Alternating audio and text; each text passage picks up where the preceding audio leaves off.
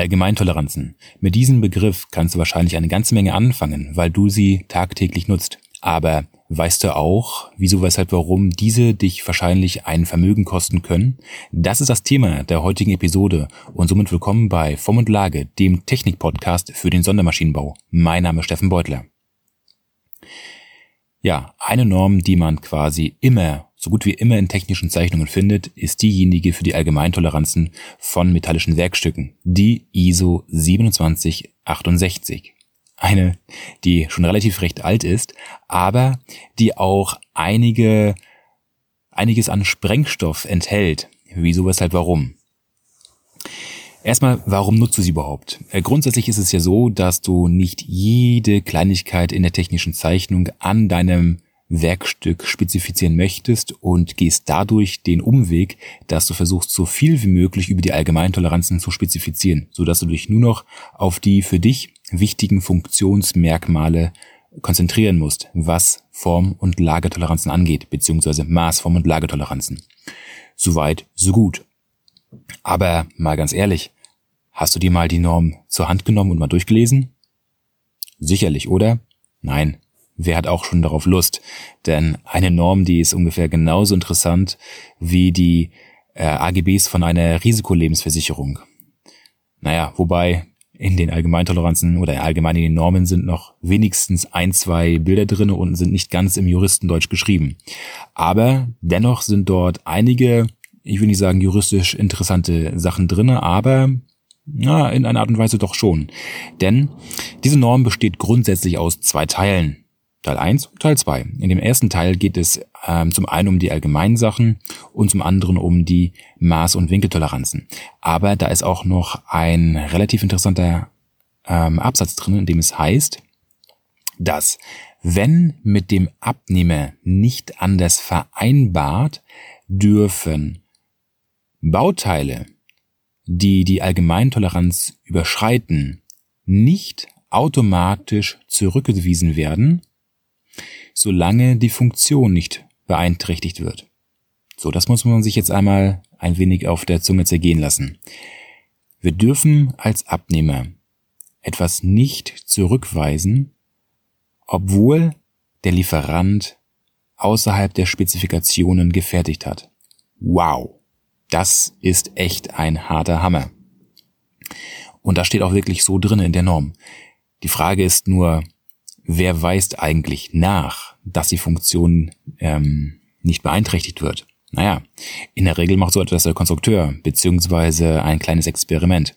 Aber wenn es hart auf hart kommt und doch mal vor dem obersten Richter landet, oder dem obersten Entscheider, dann kann es mal schnell eine Sachverständige sein. Das ist erstmal so eine ganz ekelhafte Sache, die man sich wirklich mal vergegenwärtigen muss, dass Allgemeintoleranzen nicht eingehalten werden müssen. Aus diesem Grund ist es umso wichtiger, dass du dich bei der Spezifikation von deinem Werkstück, wenn es um die funktionsrelevanten Merkmale geht, nicht unbedingt auf die Allgemeintoleranzen verlässt, egal ob das Formtoleranzen sind, Lagetoleranzen oder Maßtoleranzen, sondern das speziell tolerierst. Also ganz definiert ähm, am, also speziell am Objekt. So, da gibt's noch eine zweite Kleinigkeit, die dort mit beachtet werden muss, wenn es um das Thema Allgemeintoleranzen geht, die dich mal ganz leicht ein Vermögen kosten können. Und zwar, oftmals ist es ja so, dass ähm, Produkte oder Werkstücke in mehreren Fertigungsverfahren oder mehreren Schritten der, von Fertigungsverfahren erstellt werden, hergestellt werden. So. Das Problem an der ganzen Sache ist nur, abhängig von dem jeweiligen Fertigungsschritt oder Fertigungsverfahren ähm, gelten auch unterschiedliche Allgemeintoleranzen. Mal folgendes Beispiel. Angenommen, du möchtest, dass von deinem Zulieferer ein Würfel mit einigen Bohrungen gefertigt wird. Die Fertigung soll wie, soll, soll wie folgt aussehen. Man hat insgesamt vier Quadrate aus, keine Ahnung, Stahl die zuerst, ähm, in denen zuerst ein paar Bohrungen gesetzt werden sollen und anschließend sollen diese Quadrate zu einem Würfel zusammengeschweißt werden. So, wir haben also zwei unterschiedliche Fertigungsverfahren. Zum einen haben wir im ersten Schritt das, ich sag mal, zurecht fräsen und äh, bohren. Und dann zum zweiten haben wir äh, das Schweißen. Das Problem ist nur, wenn ich zuerst die Bohrungen setze, gelten die Allgemeintoleranzen für die, ähm, ja, also die wir kennen von der ISO 2768 für diejenigen, für metallische Werkstücke, die durch ähm, spannende Bearbeitung gefertigt wurden. Lasse ich dann allerdings diese Quadrate zusammenschweißen, gilt für die Position der einzelnen Bohrungen, wenn die zum Beispiel übereinander, also wenn die gegenüberliegenden Seiten von der die Bohrungen zueinander passen sollen, gelten dort die Allgemeintoleranzen ähm, von der entsprechenden ähm, ISO der Schweißkonstruktion. Also es ist eine ganz andere. Eine ganz andere Allgemeintoleranz, die wesentlich ungenauer ist. Das muss man bedenken. Das heißt, wenn es mal der Fall sein soll, dass zu einer gewissen Seite die Bohrungen stimmen, bei solch, bei solch einem Würfel, der zusammengeschweißt wurde, muss man diese natürlich erst einmal fertigen, also frästechnisch fertigen, nachdem zusammengeschweißt wurde. Das bedeutet allerdings wieder kostentechnisch in der Fertigung natürlich ein ganz andere, also es hat eine ganz andere Bedeutung, weil es wesentlich teurer ist.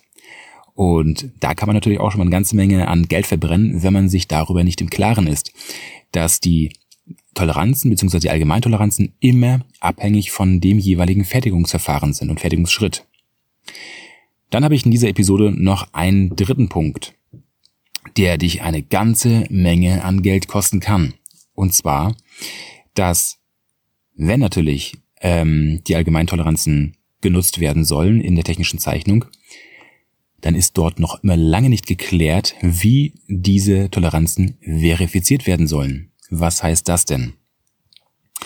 Es ist ja schön und gut, dass man nach einer gewissen Toleranz fertigt, aber die Frage ist, wie überprüfe ich denn, ob man mit dem Bauteil noch innerhalb der Toleranz liegt? Und da ist natürlich das normale Verfahren, dass ich entweder mit einem Messschieber rangehe oder mit einer Messmaschine. So, die Frage ist jetzt natürlich, ja, welches Messverfahren nehme ich denn eigentlich? Das ist nicht geklärt. Ich meine, bei Form- und Lagertoleranzen ist schon klar, dass das relativ schwierig mit dem Messschieber ist, aber angenommen wir einigen uns und wissen, wir sollten die Form- und Lagertoleranzen alle mit einer Messmaschine untersuchen.